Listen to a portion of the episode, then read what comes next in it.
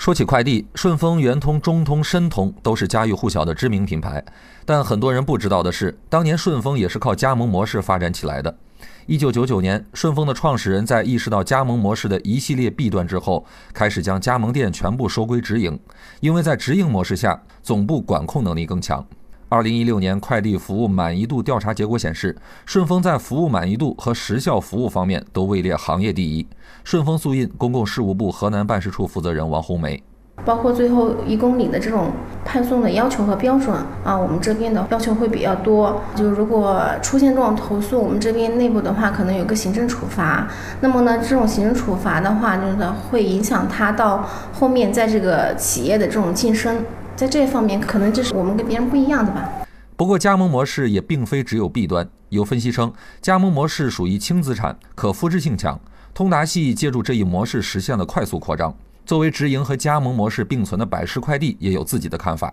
百世快递河南分公司直营点部负责人李山峰。现在的一些大城市，比如说 CBD 相对集中的，或者说派送难度相对来说很大的，那么付出的成本相对来说也会更高。那么这部分呢，我们现在采取了一部分的直营尝试，因为我们希望把这块的不能因为派送有困难，我们的服务质量有下滑，所以我们把这块直营掉，保证好我们这块区域的服务质量和配送质量。